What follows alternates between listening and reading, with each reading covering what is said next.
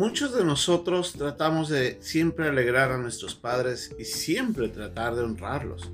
Pero a veces lamentablemente en medio de ese camino se interpone la necedad y es de ahí donde lamentablemente traemos tristeza al corazón de nuestros padres y lamentablemente nos lleva a nosotros también a la desventura. En el pasaje que vamos a aprender hoy día, vamos a ver un principio que es importante, el principio de la sabiduría en la vida del joven y cómo esto puede ser beneficioso para nosotros. Este es nuestra lección de día aquí, en un momento con Dios.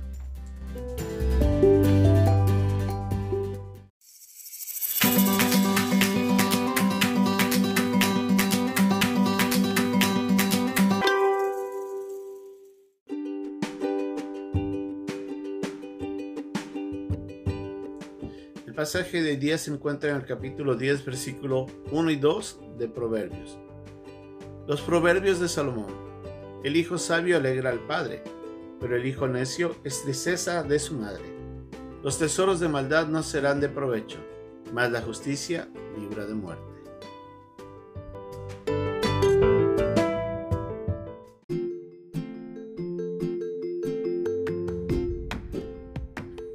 La Biblia tiene muchas historias y muchas son muy conocidas.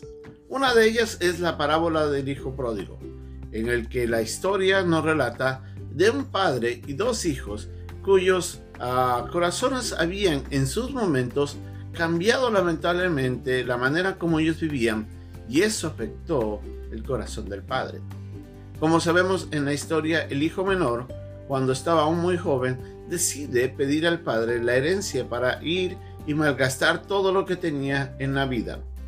El padre, sin rechazar esta petición, le entrega todo y el joven se va y va y desgasta todo lo que tenía, lamentablemente, en una vida de pecado. Cuando se encuentra al final de todo esto, cuando se da cuenta de que todo lo que había perdido había sido una desgracia para su vida, y recuerda lo que pasaba cuando vivía en la casa de su padre, arrepentido, decide volver y buscar el perdón de su papá.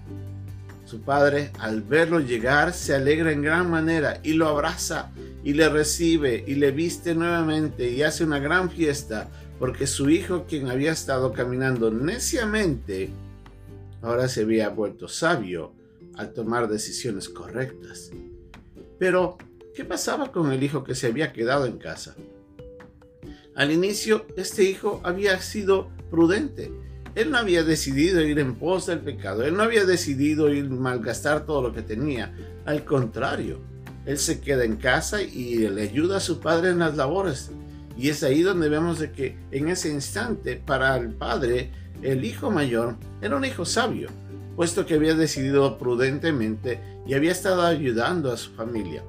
En ese instante el padre estaba feliz, pero cuando el hijo menor vuelve y se da cuenta el hijo mayor lo que estaba sucediendo, se enoja en gran manera, porque en primer lugar tenía un corazón malo, ya que en ese instante él decía, ¿cómo puede ser posible de que mi padre haya hecho esto para alguien que haya desperdiciado todo lo que había recibido?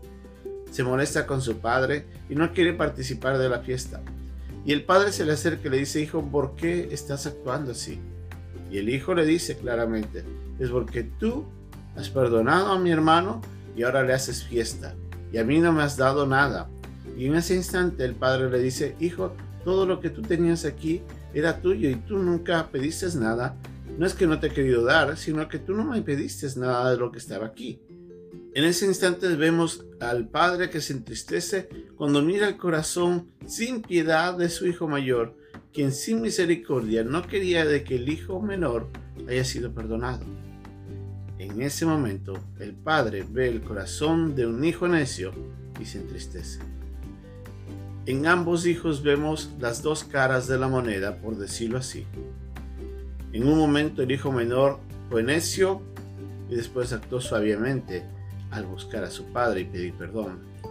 El hijo mayor al inicio actuó suavemente cuando decide quedarse, pero cuando mira la respuesta del padre en favor del hijo menor, se molesta, le entra envidia y se vuelve necio. nosotros debemos entender que nuestro comportamiento puede afectar la manera como nuestros padres se alegran. La vida nuestra, nuestras decisiones que tomamos y, el camino hacia donde nosotros vamos, eso puede traer alegría o puede traer tristeza a nuestros padres, dependiendo la manera como vivimos, las decisiones que tomamos, el camino en donde nos enrumbamos. Una vida necia, una vida llena del pecado, de decisiones incoherentes, de decisiones que no son sabias, que lamentablemente nos llevan a la pérdida o al, al mal camino, siempre van a traer tristeza a los padres. Pues los padres que miran desde lejos observan cómo sus hijos se apartan en pos del pecado y destruyen sus vidas con malas decisiones. En cambio, un hijo sabio, un hijo que sabe vivir la vida, siempre será alegría a los padres, porque su hijo al actuar prudentemente siempre traerá beneficio a su propia vida, las bendiciones llegarán sobre él y obviamente tendrá una vida pacífica, llena de, alegrías. Y eso contenta a todo padre. Mucho más cuando los hijos no saben escuchar las eh, recomendaciones de los padres o las direcciones de los padres, el hijo se vuelve necio. Sabio sería el hijo que escucha y honra lo que los padres tienen que decir porque obviamente recordemos que nuestros padres están mirándonos con ojos de amor, buscando lo mejor y sobre todo porque ya tienen experiencia. Sabio sería de escucharles y honrarles en la obediencia. Seamos sabios y alegremos el corazón de nuestros padres. Vivamos necios y solamente traeremos tristeza, no solamente a ellos, sino a nuestras propias vidas.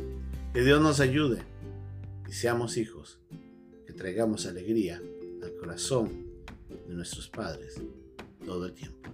Que Dios nos bendiga. Hasta